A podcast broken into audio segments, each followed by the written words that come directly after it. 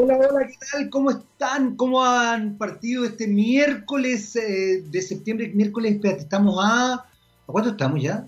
Ya me perdí. A 9, a 9. Estamos a 9 de septiembre.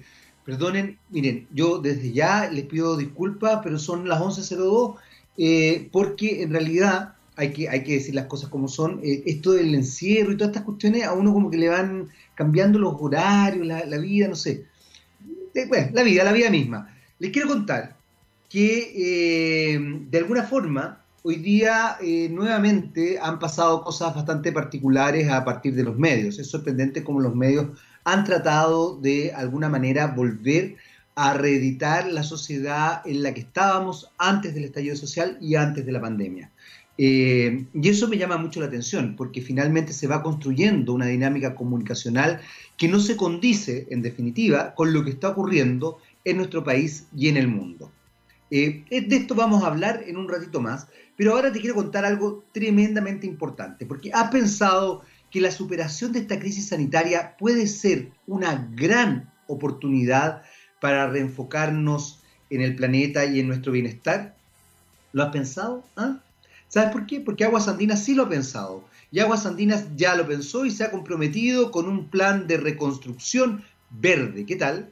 Eh, un plan de reconstrucción verde eh, social para Chile, generando nuevas infraestructuras para combatir el cambio climático, creando miles de nuevos empleos y fortaleciendo el suministro futuro de, eh, agua potable. Aguas Andinas trabajando por una reconstrucción verde y social.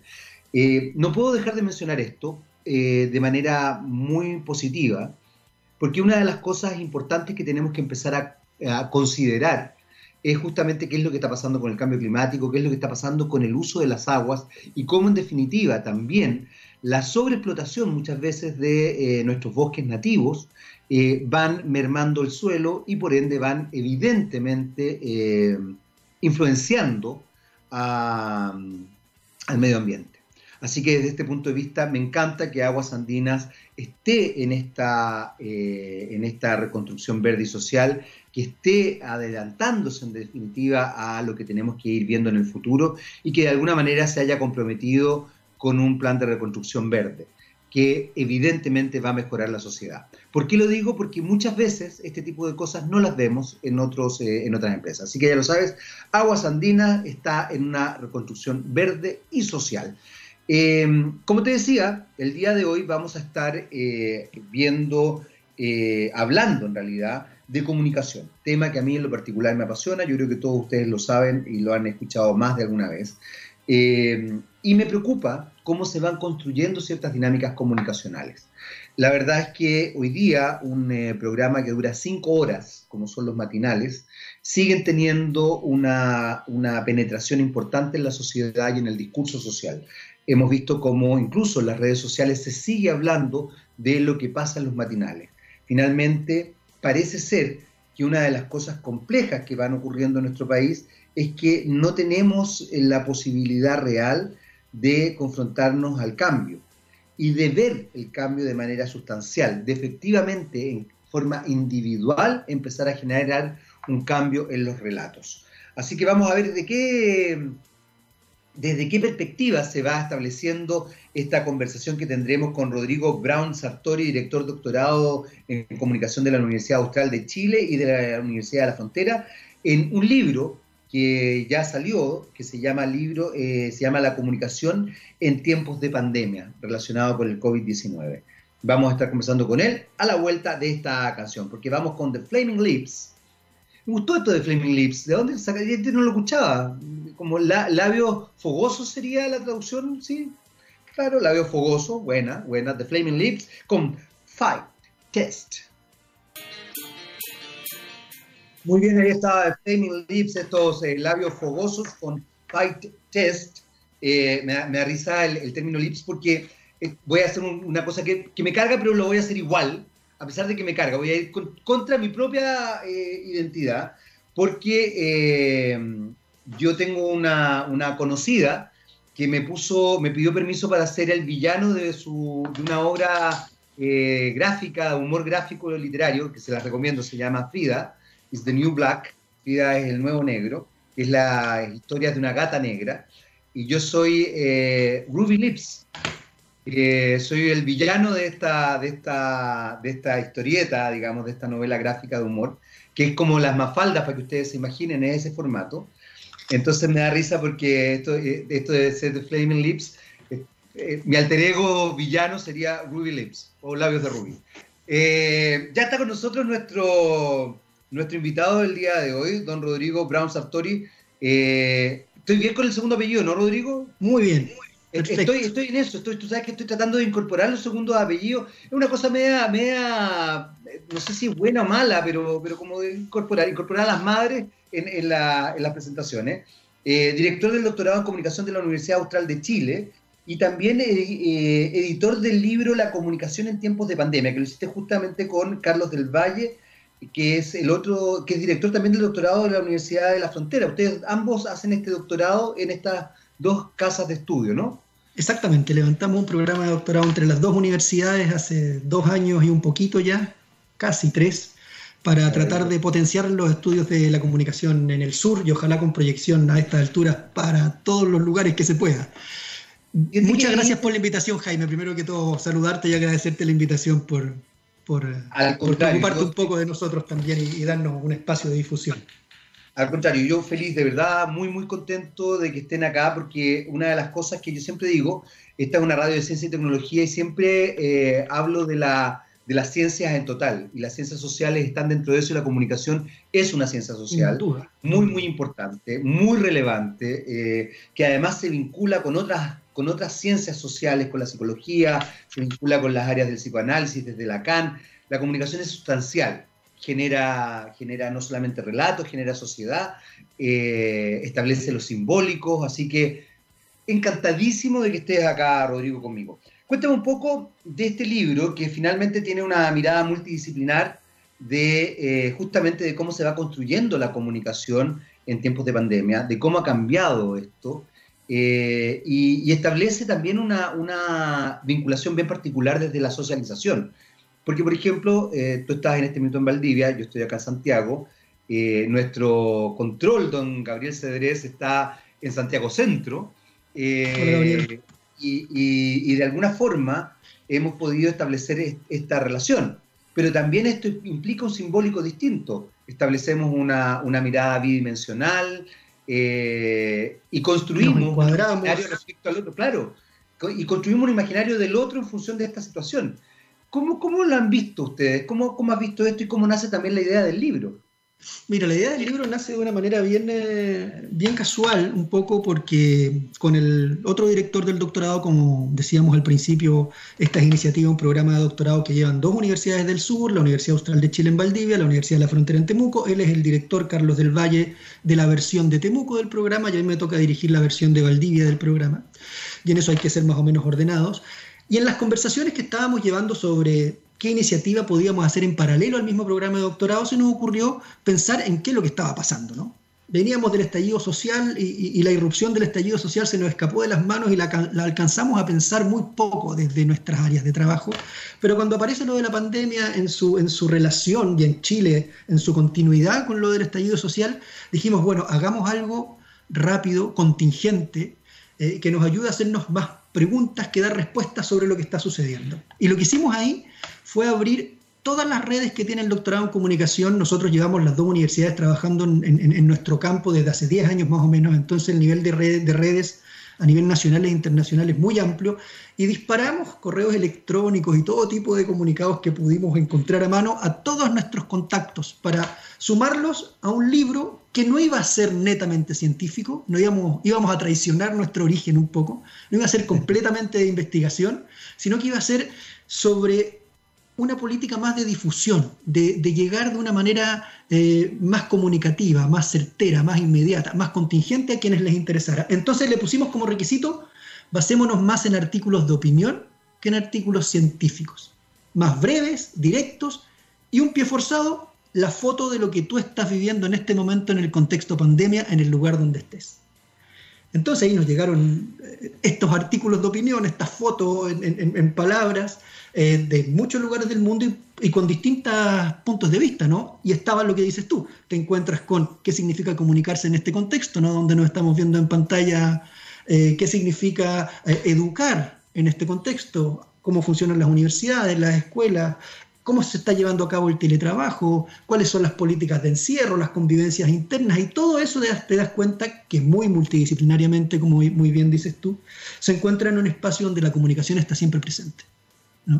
Que eso, eso es, muy, muy interesante y, también establece varios focos que me parecen sustanciales eh, desde el estallido social en adelante y también de la construcción quizás de sociedad antes del estallido social y cómo los medios de comunicación van relevando una cierta construcción de sociedad. A mí siempre me ha llamado la atención y lo digo con mucha responsabilidad eh, porque, porque me ha tocado trabajar en, televisión durante años, 20 años de hecho, eh, cómo los medios, por ejemplo, cómo la televisión potencia una sociedad de consumo muy fuerte eh, y cómo finalmente la sociedad se ve permeada por esta por este discurso, por este relato, sin darse cuenta, que yo creo que es una cosa muy, muy interesante. Lo decía eh, el humorista Jorge Tapia con esto de la televisión penetra.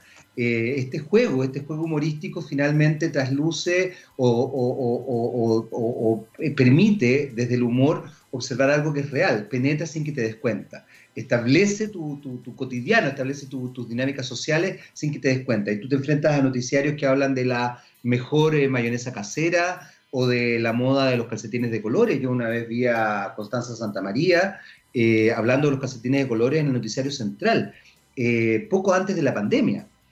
O sea, perdón, poco antes del estallido social. Entonces uno de repente dice, a ver, espérate, hay problemas importantes con la salud, hay problemas importantes con la educación, hay problemas importantes con el medio ambiente, hay problemas importantes con la cultura, hay problemas importantes con, incluso con el espectáculo, hasta con los faranduleros.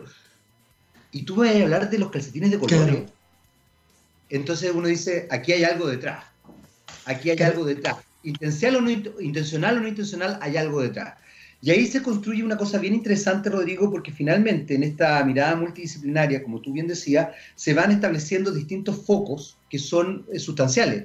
El e-learning, por ejemplo, de lo que habla el primer artículo que, aparece ahí, eh, es muy, muy, muy importante. Después se habla de salud, se habla de política internacional, eh, y se van estableciendo estas distintas miradas.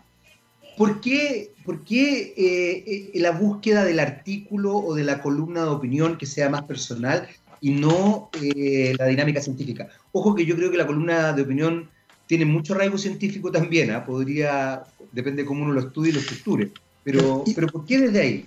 Tienes tanta razón en eso porque en el fondo lo que sucedió es que el artículo de opinión se transforma en un mecanismo de mayor divulgación, pero que descansa en la investigación de los colegas que participaron, de los y las colegas que participaron del proyecto porque buscamos la idea de artículo de opinión primero por una cuestión de, que los resultados fuesen más rápidos. Si escribir un artículo, pedirle a un colega que escriba un artículo de entre 15 y 30 páginas, eh, Le, iba a llevar más tiempo y teníamos una preocupación que era muy, muy, muy básica, pero importante para nosotros, que era que el libro saliera a tiempo. Queríamos que el libro estuviese sobre la pandemia, no con pandemia, y era algo que no teníamos muy claro porque hasta el día de hoy no sabemos cuándo, cuándo, hasta dónde vamos a llegar con esto. Entonces decidimos y también y prioritariamente por la cuestión de la difusión. queríamos no solo llegar a la academia, sino que tener espacios donde pudiésemos personas que no están vinculados ni al mundo de la comunicación ni al mundo de la ciencia, pudiesen familiarizarse con, con experiencias, ¿no? Experiencias que vienen de investigadores que están sintiendo la pandemia desde su perspectiva laboral, profesional, pero también desde sus emociones, ¿no? Ahí está la jugada de sacar la foto, saca la foto de lo que qué te está produciendo a ti, este momento, y claro, y como es transversal a nivel mundial, te encuentras con la opinión de, distintos personajes que vienen desde Marruecos hasta Argentina, ¿no? pasando por México, España, es decir, hay 15 países involucrados aproximadamente. Entonces, eh, los resultados, si bien es cierto, tienen bastantes puntos en común, distanciados en el tiempo, tal vez lo que pasaba en España todavía no pasaba acá, entonces lo vas describiendo desde esa diferencia y ahora lo lees, lo de España, qué es lo que está pasando aquí ahora, ¿no? Entonces hay todo un juego bien interesante desde la, desde la perspectiva, pero principalmente lo hicimos por eso, porque creímos que la columna de opinión podía ayudarnos a llegar un poquito más lejos que lo netamente académico. Hay algo, eh, Rodrigo, que acabas de mencionar que me parece muy sustancial y muy interesante, y es que eh, no sabemos qué va a pasar con esta pandemia. No sabemos qué pasa con el virus. Lo único que tenemos claro a pesar de que nuevamente la comunicación trata de ponernos el virus como que fuera una especie de, entidad humanoide, porque se plantea como un enemigo, le ganamos al virus, etcétera, etcétera. Eh, lo único que sabemos es que tenemos que aprender a convivir con este virus. Por ende, hay miles de instancias que puede que se, que se consoliden, quizás esta sea la forma de, en una cosa más híbrida, pero de trabajo, por ejemplo, comunicacional o de trabajo académico. Eh, quizás vamos a tener que construir una sociedad donde haya hibernación. o sea, no, sé. No, me extrañaría. Claro, por eso te digo, no, yo creo que, yo creo que no, no hay, hay, miles de cosas que no sabemos en ese, en ese aspecto. Cuando ustedes plantean la comunicación en tiempos de pandemia, COVID-19, eh, ¿Están pensando también en profundizar estas, estas temáticas? Porque de verdad hay cambios sustanciales que se están generando desde la academia, no así desde los medios. Y ahí quiero entrar después en una segunda pata, eh, en relación a, justamente pensar esto. Pensar, pensar los cambios, pensar establecer una, mirada. ¿Han pensado en eso o no? En hacer una, una, una segunda sobre todo por lo que tú dijiste no, todavía no sabemos nada en realidad, no, no, estamos, claro, esto no, esto no ha terminado y lo más probable es que no termine, lo que acá es que genere un cambio que es distinto. Sí, mira, estamos pensando, estamos pensando también, pero estamos pensando también desde esta lógica de la coyuntura, que, el próximo paso que hay que dar eh, no está completamente seguro. Creo que la palabra que nos caracteriza en estos momentos es el de incertidumbre. No, no tenemos muy claro para dónde vamos, ni, ni, como sociedad, digamos, como, como docencia, como, como, seres humanos, incluso nos cuesta, nos cuesta un poco ubicarnos porque el asunto está muy inestable, no pisando huevos. Pero, pero sí nos ha sucedido en otro ámbito, donde ese yo creo que va a ser el ámbito que nos va a llevar a proyectar una segunda actividad, que tal vez no es libro, tal vez es un seminario, tal vez es eh, una discusión, quién sabe, tal vez es docencia. Por ejemplo, en nuestro programa de, de doctorado vamos a ofrecer una asignatura lectiva este semestre, pero al final es una lectura, una, perdón, una asignatura lectiva intensiva que es sobre parásitos y virus desde una perspectiva comunicacional, donde invitamos a cuatro o cinco personas que den una asignatura para nuestros estudiantes que trate sobre la comunicación, sobre comunicación y virus, por ejemplo, que puede ser un avance tal vez no tan consolidado o no tan decidido en concreto en relación a lo que tú me preguntas de como segundo paso, por lo, si lo entiendo bien, pero sí, por ejemplo, lo estamos llevando en la práctica. Fíjate que nosotros somos un programa que si bien es cierto Temuco y Valdivia no son ciudades que están muy lejos, somos un programa que se hace el primer semestre en Temuco y el segundo semestre en Valdivia. Es decir, nuestros estudiantes, primer semestre, los de Valdivia tienen que ir a Temuco y el segundo, los de Temuco tienen que ir a Valdivia y si hay uno que venga a otra parte, tiene que repartirse entre Temuco y Valdivia primera parte y segunda parte del año. Y piensa que en la práctica, y sin darnos mucha cuenta porque viene la pandemia, este es un tema que se nos resuelve. Claro porque el estudiante ya no tiene que subirse a una micro, ya no tiene que tomar un auto, ya no tiene que andar madrugando para llegar a Valdivia a las 10 de la mañana que empiezan las clases.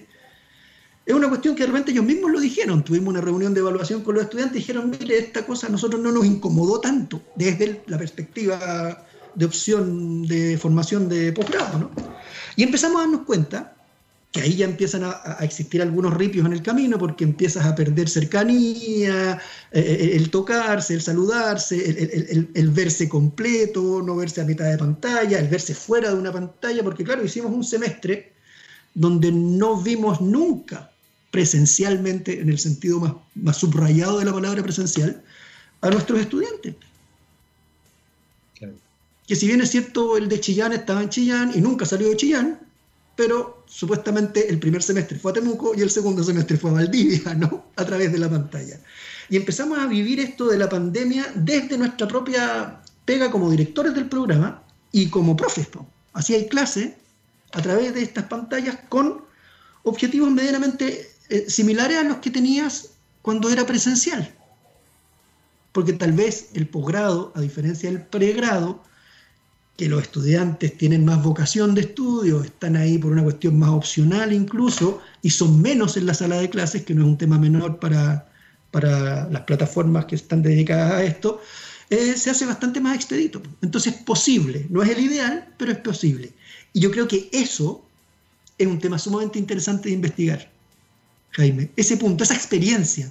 Entonces, no, no, no quiero hablar por mi colega par del programa de doctorado, que tendremos que discutirlo, pero yo me inclino un poco por tirarse esta, continuidad del proyecto COVID en tiempos de comunicación, tirarnos por esa parte que, que me parece una experiencia muy interesante y que creo que puede, de manera mixta, entre lo presencial y no presencial, remoto, no remoto, para decirlo bien, puede proyectarse re bien en los estudios de posgrado a nivel, a nivel nacional y a nivel internacional también, creo yo. De hecho, de hecho hay, hay, eh, hay, bueno, hay trabajo, hoy día todos los que de alguna manera estamos metidos en, eh, de una u otra forma en aspectos académicos, nos ha tocado vincularnos con esto y, es muy interesante lo que tú acabas de mencionar porque efectivamente, eh, yo claro, yo llevo ya un semestre en el cuerpo y no conozco a mis alumnos, no, los conozco, pero no los conozco. Exacto. Y bueno, y ellos tampoco me conocen a mí o establecemos otra forma de conocernos, que también es, interesante. Y también se genera un fenómeno que de hecho sale, fíjate, en, uno de los, de, la, de los artículos de opinión que, que, está en el libro, eh, que se establece esta vinculación de igual a igual. Y no, está, no este formato del profesor eh, en una, dictando una cátedra, por mucho que tú dictes una cátedra, digamos, pero no, pero no estás, estás en una, en una eh, equiparidad de, A ver, visualmente no estás sobre el otro ni en, una plataforma especial, ni, siquiera en un podio. Estás de igual a igual. Se, transversaliza un poco, ¿no? Exactamente. Y yo creo que esa, esa, esa instancia perceptual eh, genera otra forma de funcionar. Eh, sobre todo porque además te enfrentas a nativos digitales en mi caso yo no soy nativo digital, para nada. Yo tampoco. Eh, y entonces te enfrentas también a una dinámica comunicacional y lingüística incluso diferenciadora por parte de esos nativos digitales. Eh, desde, desde el trato, quizás, bueno, yo hago clases yo clase en un posgrado y en un pregrado, eh, pero evidentemente son distintos alumnos y yo creo que tú ahí dijiste, tienes toda la razón. Pero hay, una, hay un cambio, hay un cambio efectivamente en el, en el lenguaje y en, y en, la forma de funcionar. Bueno, por de pronto de repente tener alumnos que no, que no prenden la cámara y que tú no sabes si están o no están. Y que por mucho que tú les digas va a llegar un minuto que, tú, te hagas lo mismo. O sea, tú, por lo menos a mí me pasa que llega un minuto que yo no voy a pelear el tema de la cámara porque a mí me interesa hacer la clase. Eh, entonces empiezan a pasar cosas bien, bien particulares. Eh, y en ese sentido sí, hay muchos elementos, como tú bien decías, Rodrigo, del, del mismo libro, La comunicación en tiempos de pandemia, que, que, permiten profundizar instancias que son muy interesantes. Te decía hace un rato que también me gustaría que habláramos un poco de, de medios, de cómo has visto tú los medios, cómo, cómo has visto que los medios han tratado eh, no solamente eh, la pandemia, sino que el estallido social, porque creo que en el caso de Chile tienen mucha relación tiene mucha relación porque la crisis financiera, a pesar de que se ha tratado de mostrarla como que tiene que ver solo con la pandemia, tiene que ver incluso, para mi gusto, con antes del estallido social. Es más, puede llegar a ser una, puede llegar a tener una relación directa con el estallido social también. Eh, entonces, desde ese punto de vista, ¿cómo has visto tú que los medios han ido trabajando o han enfrentado realmente esta situación que parte con un estallido social muy fuerte en todo Chile y, eh, y se consolida, por así decirlo, en, una, en, la pandemia y exige, le está exigiendo a los medios más tradicionales un cambio de relato que, y esto, esto no quiero influenciar, pero que yo tengo la sensación de que no están sabiendo hacerlo todavía. Por lo menos. Yo estoy de acuerdo contigo estoy de acuerdo en, dos cosas y, creo que son interesantes de, darle una vuelta, porque pienso que, uno de los puntos centrales de la comunicación, que es un poco lo que estamos haciendo ahora y, que es un poco el, centro de tu pregunta, es, pensar lo que está pasando ahora. Creo que, si la, la comunicación sí es una disciplina, a lo que se tiene que preocupar es a pensar lo que está pasando ahora, incluso más allá del riesgo que corra de pensarlo bien o mal, digamos, ¿no? Porque la historia cumple labores, y hay otras disciplinas que cumplen otras labores en el fondo, ¿no? La sociología, y tienen muy bien sus roles, y el caso de la comunicación yo creo que es importante detenerse en el aquí y en el ahora, ¿no? Eso me parece una reflexión inicial. Luego creo que estoy de acuerdo contigo de que también para Chile, que es una diferencia, la pandemia es una especie de secuela del estallido social, ¿no? Que, que para algunos sectores puede haber sido hasta positivo, si me apuras. Tal vez hay sectores un poco más conservadores que, buscaban rápidamente un país que volviese a la armonía y, a lo mismo de siempre, digamos. Y también creo que en este ejercicio, donde encontramos ya el, largo tendido desde octubre de 2019 hasta ahora, casi un año, los medios de comunicación han quedado cortísimos. Y ahí también te, te, encuentro la razón. Han quedado cortísimos y no han dado la talla. Es decir, la contingencia, y por eso parto diciéndote esta reflexión de que la comunicación es pensar lo que estamos haciendo aquí y ahora y lo que estamos viviendo aquí y ahora, la contingencia superó al periodismo, por decirlo de alguna manera. Superó a los medios de comunicación. Entonces los medios de comunicación cayeron con mayor fuerza en sus viejos vicios, ¿no? Y ahí existió esta crítica tan potente a, lo que estaban haciendo los medios de comunicación en el contexto del estallido, ¿no? Que ellos mismos tuvieron que reflexionarse, reflexionar sobre sí mismos para replantear el cómo contar esta contingencia, ¿no?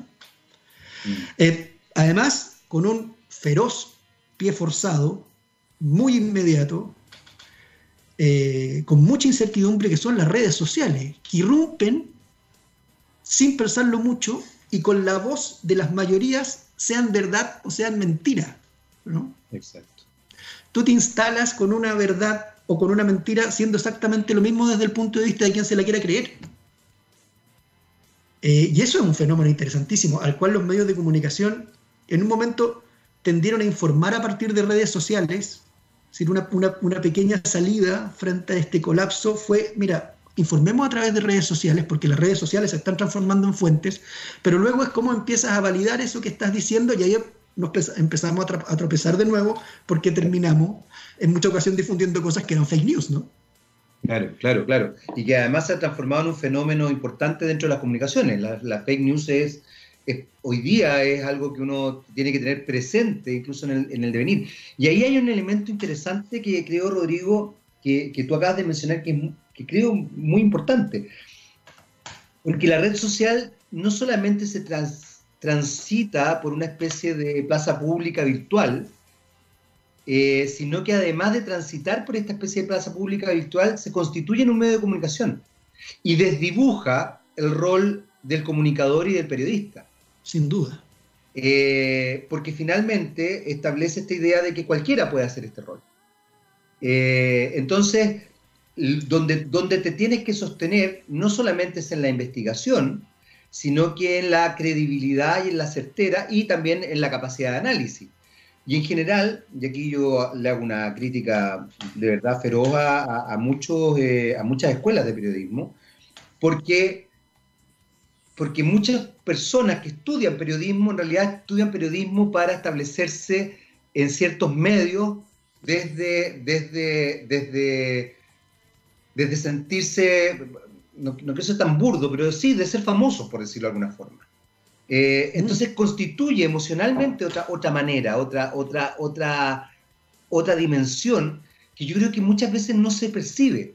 Muchas veces tú te enfrentas a, a un cierto comunicador que está en los medios, pero desde, desde la necesidad de autovalidarse, por así decirlo. Muy bien, ya estamos de vuelta aquí en el TX Topics. Eh, seguimos conversando obviamente con Rodrigo Brown Sartori, director del doctorado en comunicación por la Universidad Austral de Chile. Hay que recordar que este, este doctorado se hace desde la Universidad Austral de Chile y la Universidad de la Frontera, donde está su otro director, que es Carlos del Valle, lo vamos a mencionar. Ambos también editores del libro La comunicación en tiempos de pandemia COVID-19. Eh, no quiero dejar pasar que todo esto que hicimos recién es una movida comunicacional a propósito intencional para presentar a Veruca Salt y So Weird. Tan raro, tan raro todo lo que está viendo. Jugadas, jugadas, estrategias que se le ocurren a don Gabriel Cedres. Me, me, me, saca del aire y todas esas cuestiones. con alevosía. Con alevosía, lo hace, lo hace intencionalmente. También uno podría pensar que es, eh, quizás estábamos tocando callos y fuimos eh, de alguna manera eh, ¿cómo se podría? Eh, se me fue la palabra, pero bueno, fuimos boicoteados, fuimos boicoteados de alguna manera. No le gustaba el tema y apretó el, el stop. Claro. Te está, te está justamente planteando que efectivamente ciertos medios, fundamentalmente medios escritos y la televisión, yo diría que la radio de verdad yo la saco un poco de esta, de esta área, eh, han establecido una necesidad sorprendente de retomar una línea comunicativa o comunicacional más bien, editorial, muy vinculada a los 90 y a los 80. Desde reponer teleseries, eh, es muy loco porque una de las cosas que uno le enseñan en la vida, digamos, y en todas las carreras, es que los tiempos de crisis son ideales para construir. Y la televisión, en vez de construir, de desarrollar nuevos relatos, de establecer otras miradas, de generar otros discursos, ha hecho todo lo contrario. Se ha replegado en repetir programas, en repetir eh, teleseries, en repetir... O sea, hoy día, por ejemplo, a mí me Canal 13 está repitiendo la teleserie Brujas, que es de verdad una especie de oda al, machismo. Absolutamente. En todas, sus dimensiones. Entonces uno de repente dice, a ver, de verdad aquí no están cachando nada. TVN está haciendo lo mismo, presentó La Chúcara hace un rato a propósito de, otras teleseries. Eh, entonces uno de repente dice, aquí hay una intencionalidad detrás, consciente o no consciente. Hay una construcción, una necesidad de establecer una vinculación con la sociedad bien particular. Pero por otro lado, y gracias a este programa, yo he tenido la oportunidad de entrevistar a, personas que tienen vinculación con, eh, con los medios desde la perspectiva marquetera. Y ajeno a lo que uno cree, la televisión y, los medios escritos siguen teniendo una fuerza tremenda. Los medios escritos desde la parte digital y la televisión como televisión. En el mundo rural, justamente en regiones, sigue teniendo una fuerza tremenda. Entonces, esta fantasía que a veces tenemos desde el centralismo, de que las redes sociales son las que le están llevando, hay ahí un doble juego bien potente. ¿Cómo lo estás viendo tú eso? Lo veo de una manera bien, eh, bien especial. Mira, yo creo que lo de la televisión, em, pucha, no quiero, no quiero ser, eh, firmar ningún tratado de defunción, pero yo creo que la televisión, eh, si, no, si no cambia, le queda, le queda mucho, no le queda mucho. Le queda, y si lo miramos desde las generaciones, yo creo que la gente que todavía está un poco em, dedicada, atrapada, tal vez no es la mejor palabra, en la televisión, son generaciones que se criaron con la televisión, que puede ser más o menos la nuestra, por ahí un, poquito menores, pero por, eso, por, esos lares. La televisión tiene que pasar por una, por metamorfosis, o si no nos vamos a quedar en esa televisión que le gustaba a mi papá, a mi abuela, que es la televisión un poco que yo creo que se mantiene y por eso se sigue viendo. En zonas rurales, en regiones, en zonas de bajos recursos, ¿no? Eh, porque no hay acceso. El acceso a, lo nuevo implica generalmente una mayor inversión. Y lo curioso de eso, y ahí es, válido completamente lo que tú estás diciendo, es que la televisión no ha perdido, a pesar de que lo hemos conversado y lo sabemos, quienes estamos metidos en estos temas, no ha perdido eso del que antiguamente nuestros padres o nosotros mismos decíamos, oye, lo dijo la tele, es verdad. Si no puede ser mentira, lo dijo la tele. Y a lo mejor estábamos hablando de calcetines. ¿Cachai? Pero lo dijo la tele. Entonces, esos calcetines juegan un rol mejor o es el momento de hablar de calcetines y creaban una pauta. Eso yo creo que todavía se desarrolla en gran parte de los sectores más homogéneos de la, sociedad. Pero creo de todas maneras que, que la tele, si quiere sobrevivir, tiene que dar un salto cualitativo. Es decir, hay una lógica ahí con, los matinales que han sido lo suficientemente criticados y con la forma de hacer televisión que tú la, explicas muy bien con esto de la, de la repetición. Es decir, en el fondo la televisión en tiempos de crisis, en vez de sacar lo mejor para enfrentar la crisis, vuelve a lo peor, ¿no? ¿No? Con, con, modelos que la misma sociedad ya le ha demostrado que están obsoletos, como el machismo ultra cuestionado por nuestras sociedades actualmente, con movimientos a nivel nacional que han indicado cuestiones sumamente claras al respecto, y ponemos la teleserie que en el fondo es estar atornillando para el otro lado todo el rato. ¿no? Siendo que a lo mejor hay alternativas de estar un poquito más en la vanguardia en esos aspectos. Y luego la relación con las redes sociales, hay que crear alianzas, creo yo, ahí. Eh, y, la televisión, y, aquí estoy inventando en el fondo y no, no, tengo ninguna solución ni se me ocurre, pero hay que buscar alguna especie, una especie donde la televisión pueda elaborar una presencia con el prestigio y la prestancia que le ha dado el tiempo de una manera que logre mantenerse en línea con todos los productos en línea, ¿no? que a los, de los cuales debería hacerse parte o estar vinculado. Hay experiencias que yo creo que pueden, que pueden ser un poco pioneras y que podrían en algún momento darnos algunos ejemplos que, a lo mejor dentro de lo, de lo, básico de lo que yo conozco, de lo práctico, pueden ser interesantes. ¿no? estos formatos de radio que ya que ya no necesariamente, que es un poco lo que hacen ustedes, que ya no necesariamente solo se escucha, ¿no? Si vamos a donde nuestros abuelitos y le decimos, mire, tata, sabe que lo vi en la radio, el Tata te va a mandar al manicomio. porque porque eh, históricamente la radio nunca se ha visto, pero ahora lo puedes ver en la radio. Entonces hay una lógica de, formatos que hay que, la televisión, que un poco es el centro de, esta pregunta, tiene que adaptarse rápidamente a esta, a esta nueva lógica. Esto de la noticia extensa, del relleno, del rumiar sobre una noticia, del, exceso de del exceso de, lo amarillo, ¿no? De esta cosa tan, tan, tan de, lo terrible de la muerte y de estar presente en cada tipo de... Creo que es algo que se sobreexplota. No lo rechazo como noticia, pero se sobreexplota. No podemos mantener un noticiario con 20 minutos sobre estos temas. Y en muchas ocasiones de esos 20 minutos, 5 son el mismo.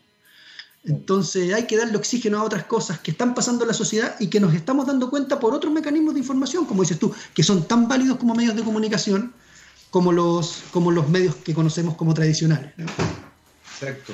que estaba pensando eh, en, algo bien, bien potente, porque de alguna forma la, la, televisión, eh, y, yo diría la prensa escrita, la prensa escrita para mi gusto está pataleando incluso más que la televisión hoy día, eh, en una jugada bien, bien particular. ¿ah? Yo el otro día justamente hablaba de un medio de la tercera, la tercera claramente tiene un sesgo ideológico detrás, pero, tiene, pero hace una jugada bien interesante que a nivel social se lee como pluralista tener columnistas que no están a favor del medio. Eh, y eso es una jugada estrategia comunicacional. Es como cuando, como cuando el Mercurio tenía la zona de contacto en los 80, de acuerdo. Eh, que ponía la idea de la juventud vanguardista. Y yo aquí voy a hacer un comentario que quizás mucha gente esté en desacuerdo conmigo, pero para, para la vanguardia de esa época, yo era estudiante en esa época, yo estudiaba en la Universidad de Chile con Federici, la verdad es que la zona de contacto era lejos de ser un lugar vanguardista, era el lugar oficialista, pero se presentaba como vanguardista, porque la vanguardia en realidad se vivía en el trolley, se vivía en los cómics que estaban renaciendo, se vivía en, cómics muy alternativos, quizás habían otros más oficialistas como el Trauco, pero que igual eran cómics, se vivía en las protestas, se vivía en los cafés, en los bares más clandestinos.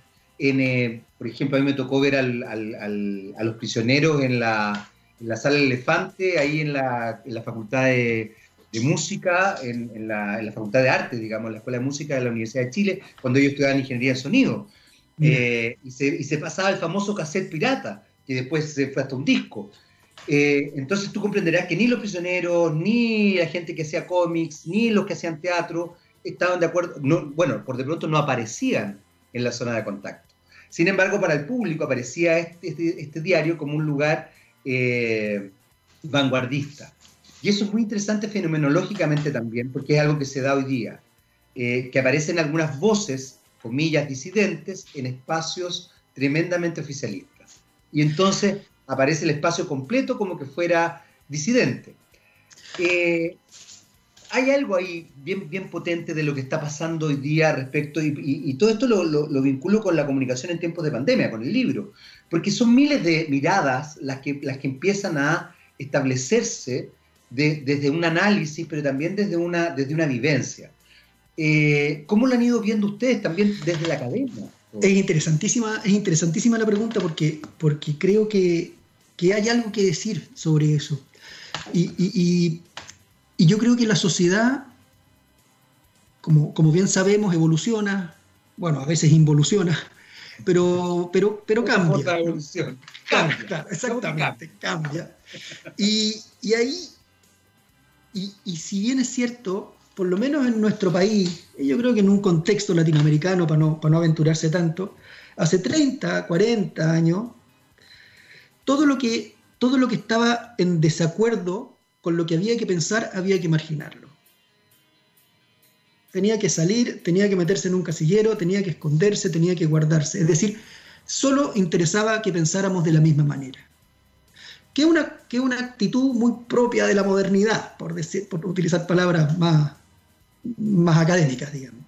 Pero luego cuando saltamos algo que viene después de la modernidad, ejemplo la tercera, encuentran que los discursos de poder se instalan mejor buscando que eso que estaba en el margen también tenga opinión dentro de lo que yo quiero decir. pero que tenga opinión dentro de mis límites y dentro de mis mecanismos de opinar, donde yo tenga más controlada la figura. Y lo interesante de eso, Jaime, es que en el fondo yo te digo, ven, tú eres disidente de lo que yo estoy haciendo. Ven, trabaja conmigo. Pero yo te voy a tener siempre aquí al ladito sabiendo lo que me estás diciendo. Y no sé lo que vas a estar haciendo fuera. Y eso es una reflexión súper interesante porque a la larga de ahí viene todo lo que luego se puede entender como los estudios sobre el simulacro, sobre las simulaciones de verdades. En el fondo tú estás montando un discurso propicio para un público cautivo vuelvo al ejemplo de la tercera, porque esto se puede dar en muchos ámbitos. En una empresa se puede dar completamente también, en un directorio, en la política. En la política tenemos a, la derecha que es media socialdemócrata ahora, ¿no? Imagínate cuál es el juego que, que estamos jugando en este mismo contexto, ¿no? Entonces, hagamos parte a esa diferencia que quedó fuera del discurso de autoridad, porque ahí la tenemos más cerquita, sabemos lo que está diciendo, y si pasa algo podemos tomar medidas de resguardo más rápidamente. Eso es, yo creo que es un excelente ejemplo de cómo podemos levantar una sociedad, una era del simulacro, ¿no? Claro, es que es muy, es muy importante lo que estás diciendo, Rodrigo, pero ahí hay un elemento que lo hemos tocado también y que tú lo has mencionado y que sale de alguna forma en la comunicación en tiempos de pandemia, en este libro, eh, desde otras, quizás desde otras miradas, desde otros escenarios, eh, y que tiene que ver con este concepto que es comunicacional, que es la agenda setting.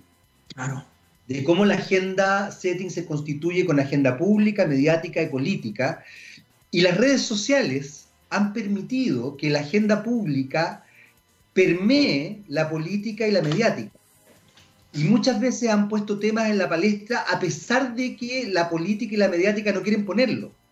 Y ahí hay, un juego súper potente con lo que tú estás diciendo. Porque, por ejemplo, no ahora, hace ya harto tiempo, de hecho, un estudio, justamente un análisis, un análisis académico de la Chile, demostró que el tema mapuche se impuso gracias a las redes sociales, gracias a Facebook, gracias a Twitter. A pesar de que tienen poca cabida, se empezó a imponer. Y no, no hubo forma de negar la, la, la instancia de la nación mapuche. Hoy día, establecemos esta otra mirada desde el estallido social. Y entonces la sensación que uno le queda cada vez más es que finalmente hay ciertos medios, que yo lo encuentro grave porque finalmente yo me desempeño en esto y me interesa que ojalá yo y mis colegas estén con pega también, pues, o sea, yo lo veo duda. desde una perspectiva súper concreta. De sobrevivencia. De sobrevivencia, claro. Eh, bueno, quizás habrá que ver otra forma también, a propósito de las crisis que hablábamos hace un rato, pero, pero de alguna manera los medios se han tenido que hacer cargo de esto. Finalmente las redes sociales, fake news mediante, posverdades y todo eso, igual están imponiendo ciertos criterios. Eh, y yo creo que eso es súper, súper importante.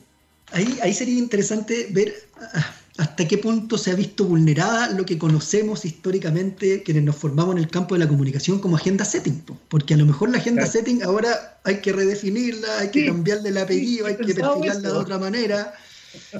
Claro, tal vez ya tenemos una agenda setting un poco trasnochada porque, porque ya no vamos a decidir nosotros dos cuáles van a ser las noticias de hoy día, digamos, en una reunión de pauta, ni, ni con los amigos, ni con los medios más potentes, ¿no?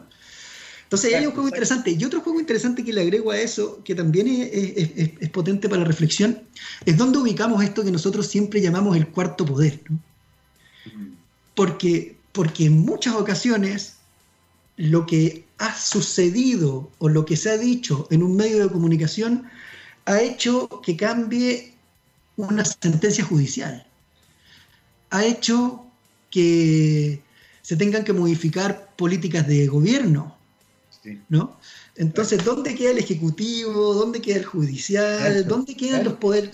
¿Dónde quedan los poderes? Eh, la estructura de los poderes clásicos del Estado moderno, digamos, ¿no? En, esta, en este reordenamiento de, de la sociedad en la que estamos viviendo producto de lo que estábamos hablando, pues, los cambios, ¿no? Las evoluciones y las involuciones.